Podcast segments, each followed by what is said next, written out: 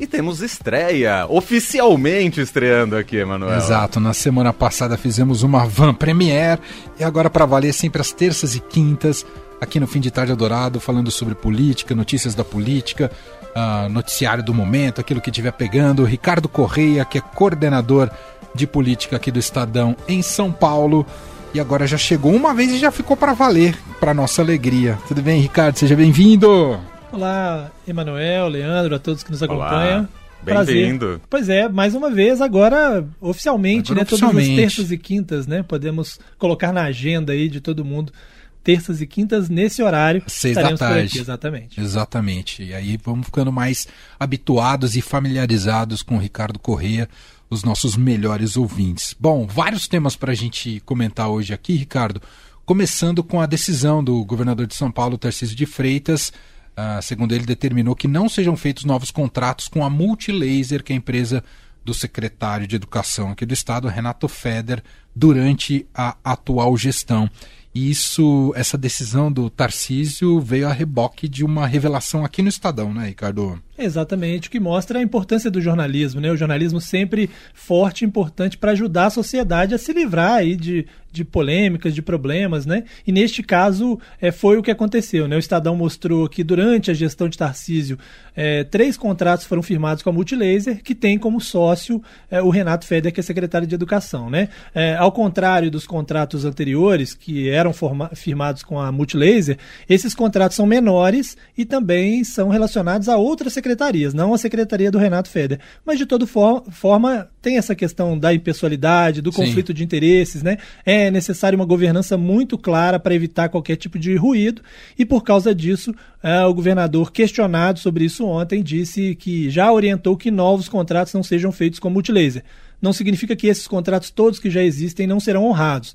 Eles serão honrados, ele prometeu inclusive fiscalizar a entrega, né, porque houve problemas aí também com entrega de equipamentos, é, tanto aqui em São Paulo quanto no nível federal. O Estadão também mostrou com exclusividade que a empresa foi punida no nível nacional é, por não entregar notebooks lá na Universidade Federal do Paraná e pelo mesmo motivo não foi punida pelo FEDER aqui em São Paulo, ela ganhou um prazo maior para entregar esses notebooks então, o Tarcísio eh, disse ontem que vai fiscalizar esses contratos, mas que novos contratos ele já orientou que as secretarias não façam mais com a Multilaser. Né? Não, é o, não é a primeira polêmica e problema que envolvendo o Renato Feder e a Secretaria de Educação aqui em São Paulo.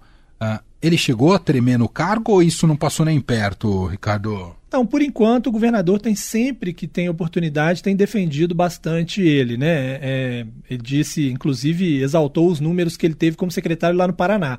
Então, é, é aquela coisa, né? Igual técnico de futebol, às vezes fala que está prestigiado, o cara que está prestigiado pode cair na semana seguinte, né?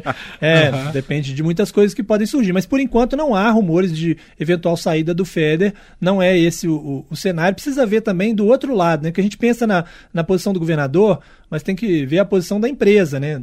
Os sócios dele, né? Podem, poxa, por conta de um cargo de secretário, nós vamos aí perder contratos com o governo de São Paulo, né? Hum. É, talvez não valha a pena e a empresa possa pressioná-lo mais adiante. Mas nesse momento, é, Feder ainda está no cargo com é, o prestígio, vamos dizer assim, do governador. Né? Outro destaque aqui relacionado à política estadual e ao governador Tarcísio de Freitas em relação à intenção dele de anistiar multas da pandemia aqui em São Paulo, por exemplo, falta de uso de máscaras. Isso poderia beneficiar seu padrinho político, o ex-presidente Jair Bolsonaro. Ele vai levar à frente isso, apesar de ser muito antipopular, ou Ricardo? Bom, ele precisa para isso fazer um projeto de lei e levar para a Assembleia, né? Porque como a, você está abrindo mão de recursos, nós estamos falando de 73 milhões de reais que foram de multas aplicadas, foram 11 mil multas aplicadas é, ao longo da pandemia. Então, para você abrir mão de recursos, você tem que pedir autorização à Assembleia. Esse projeto precisa ser enviado e ele vai precisar primeiro medir se esse projeto passa na Assembleia, se vale a pena fazer isso. É claro que dentro desse conjunto está tá desde aliados, né, como o Bolsonaro, por exemplo, que é, tem uma dívida de um milhão de reais e que pode gerar essa impopularidade, como também pessoas, empresas, comércios que em algum momento foram ali punidos é, por uma, uma, fiscalização que era educativa, né, que não tinha caráter de arrecadação e que necessariamente podem estar tendo aí algum tipo de problema. Né? O argumento do governador é o seguinte: olha, é muito difícil cobrar essas multas, é, essas multas não serão pagas, então é melhor tirar isso da frente para facilitar que pessoas possam pagar outras multas que estão aí para serem pagas. Né? Então, esse é o argumento dele. Agora, o Bolsonaro ele tem uma dívida de mais de um milhão. Ah, ele, é, né, a, a, gente não tem aí o ranking daqueles que devem mais, mas dentro de 73, 73 milhões, 1 milhão para o Bolsonaro. Provavelmente, ele, é o, ele é o maior, é, o maior devedor, devedor. né? Ah, tá ah. lá na dívida ativa. Então, é, ele tem direito a recorrer disso e vai continuar recorrendo, mas ele optou por fazer um depósito judicial no valor de 1 milhão é, para evitar, primeiro, bloqueio de bens, ele na verdade já está com 800 mil bloqueados, então né, ele consegue liberar esse bloqueio porque ele está fazendo depósito de um milhão e também evita ficar sendo essa dívida e aumentando, sendo cobrado por juros, mora, né? Então essa é uma estratégia. E depois, se essas multas forem anistiadas ou se ele conseguir ganhar nos recursos, ele recebe esse dinheiro de volta. Então, esse, é, essa é a estratégia. Curioso que o próprio governador Tarcísio também foi multado lá durante a pandemia, mas ao contrário do Bolsonaro, ele pagou a multa na época, era uma multa de 500 e poucos reais também por não usar máscara. Na época ele pagou, então ele não está nessa dívida ativa. Bolsonaro está, o filho do Bolsonaro, né, Eduardo Bolsonaro também tem uma dívida ali de 133 mil, é, mas a depender dessa possível anistia, é, tanto quem não pagou deixa de precisar pagar, como quem pagou pode é, receber de volta os recursos, né? É, a gente não sabe como anda o orçamento da família Bolsonaro, mas ele recebeu uma bolada importante de Pix, né, Exatamente, Ricardo? que era exatamente para isso. Esses 17 milhões que ele recebeu de Pix foi justamente para que pudesse pagar a multa. Ele não tinha feito esse pagamento ainda e está prometendo que hoje vai fazer esse depósito judicial de um milhão. Tá sobra ali um pouquinho para tomar, para tomar uma tubaína, como ele disse, né? Ele, ele disse. É isso. Bom, último assunto aqui importante do dia, né, dessa terça-feira, em relação ao apagão que atingiu praticamente o Brasil inteiro.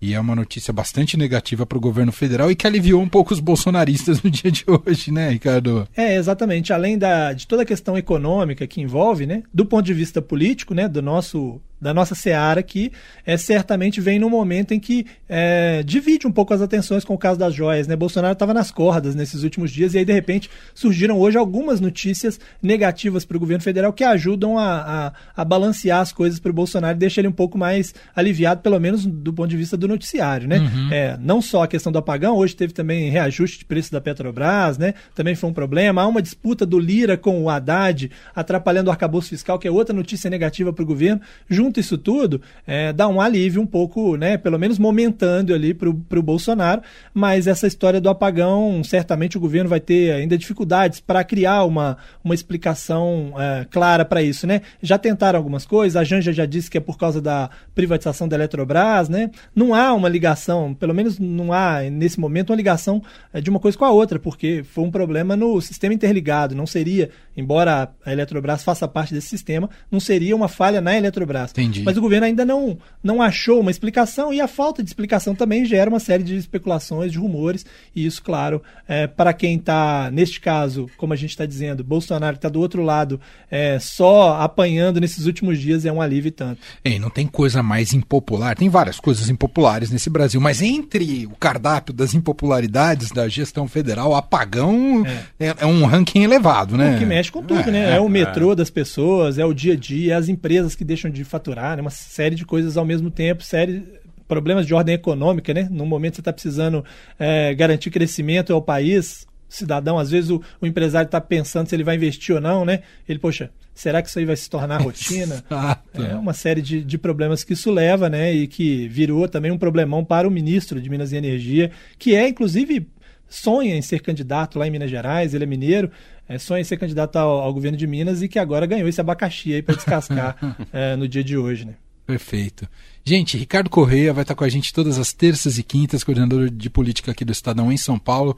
Terças e quintas ao vivo aqui no fim de tarde, sempre às seis da tarde.